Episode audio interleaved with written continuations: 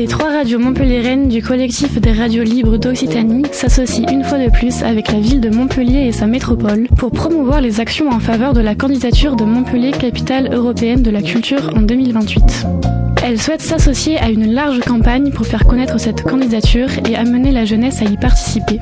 Ce choix implique que les acteurs importants de la culture puissent jouer le rôle de médiateurs et de pédagogues vers cette jeunesse.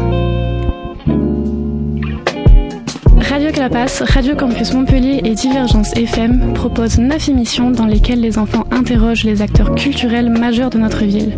La culture, l'Europe et les valeurs de ces deux thèmes. La culture, c'est Capital, un projet réalisé avec le concours des radios du collectif des radios libres d'Occitanie en partenariat avec Montpellier Méditerranée Métropole. Bonjour, je m'appelle Amy. Mon invité est Odile Bessem. Bonjour Madame Bessem, pouvez-vous vous présenter? Bonjour Amy, je m'appelle Odile Bezem et je suis présidente de La Fenêtre. Qu'est-ce que La Fenêtre? La Fenêtre est un centre d'art associatif qui est dédié aux arts appliqués et visuels. C'est une structure qui existe depuis 2010 et qui propose des expositions principalement sur l'architecture et le design, le design graphique, le design d'objets ou le design d'espace, avec des programmations dans la structure elle-même ou hors les murs.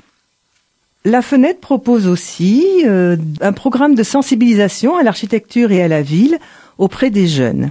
Votre profession consiste en quoi? Donc, euh, je suis architecte et urbaniste de formation et j'ai exercé pendant de nombreuses années au CAUE, Conseil d'architecture, d'urbanisme et de l'environnement de l'Hérault, la mission de sensibiliser les jeunes et les moins jeunes à l'architecture, à la ville et à l'environnement.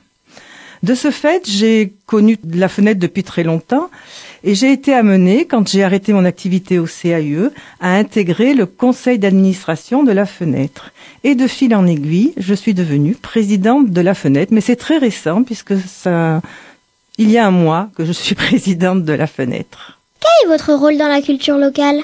Alors je parlerai du rôle de la fenêtre. Donc, comme je l'ai expliqué tout à l'heure, c'est un lieu qui propose des expositions sur l'architecture, sur le design, le design graphique, le design d'objets ou d'espace, qui propose aussi aux acteurs de l'éducation scolaire un programme de sensibilisation à l'architecture et à la ville, et qui accompagne également des projets ou des expérimentations artistiques et culturelles et édite des livres et des catalogues d'exposition.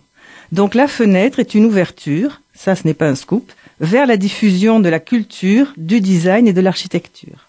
Votre avis, c'est quoi la culture et à quoi ça sert?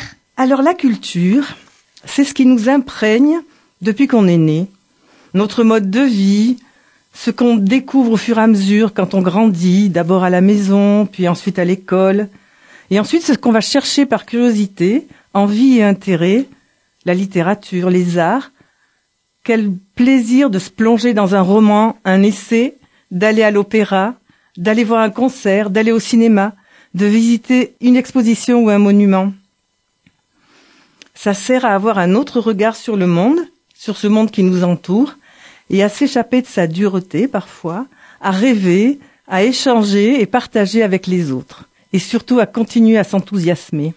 Pour nous les enfants, qu'est-ce que la culture nous offre? Ah, pour les enfants, la culture, elle offre une ouverture sur le monde, la découverte, elle stimule la curiosité, qui n'est pas forcément un vilain défaut.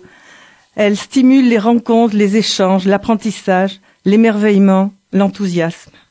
Pensez-vous qu'il y a assez de propositions culturelles et de lieux pour la jeunesse?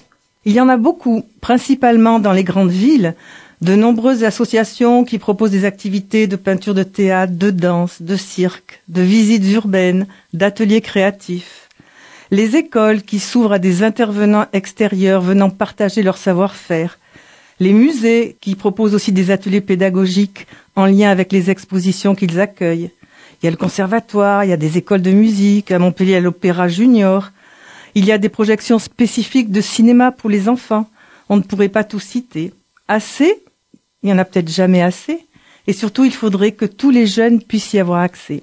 Y a-t-il une culture européenne? Chaque pays de l'Union européenne a sa propre culture, sa langue, son mode de vie, son architecture, ses traditions. On ne vit pas tout à fait de la même façon au bord de la Méditerranée et dans un pays scandinave. Mais malgré ces différences, et grâce au partage et à la circulation des idées, des artistes et des œuvres depuis toujours, les Européens partagent un héritage culturel commun, très riche, visible à, travers le patrimoine historique. Chaque pays mène sa propre politique culturelle qui est complétée par des aides européennes pour promouvoir la création et faciliter l'accès à la culture. Quelques réalisations culturelles au niveau de l'Europe ont été mises en place. Le label, par exemple, le label patrimoine européen, qui met en valeur des sites patrimoniaux pour aider les citoyens européens à mieux comprendre l'histoire de l'Europe. Au niveau de la musique, euh, on peut parler de l'Eurovision, qui existe depuis 1956. On peut parler de la fête de la musique, qui est plus récente, qui est une initiative française, mais qui a été euh, élargie à plusieurs pays. On parle évidemment des journées européennes du patrimoine qui permet de visiter des bâtiments, des monuments qui sont d'habitude fermés au public, mais qui à ce moment-là s'ouvrent et peuvent nous rendre vraiment très curieux et très, nous donner vraiment envie d'aller les découvrir. Et puis les capitaines européennes de la culture, qui sont des villes désignées par l'Union européenne pour une période d'une année, durant laquelle un programme de manifestation culturelle est organisé.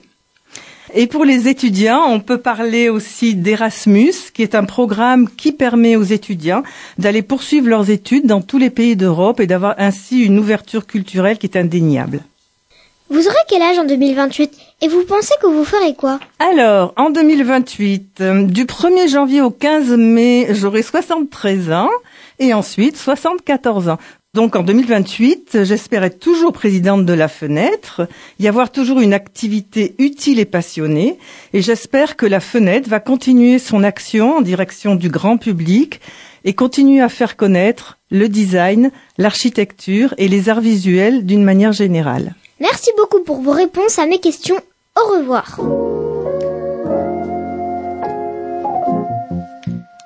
C'était La culture, c'est capital, un projet réalisé avec le concours des radios du collectif des radios libres d'Occitanie et Montpellier Méditerranée Métropole.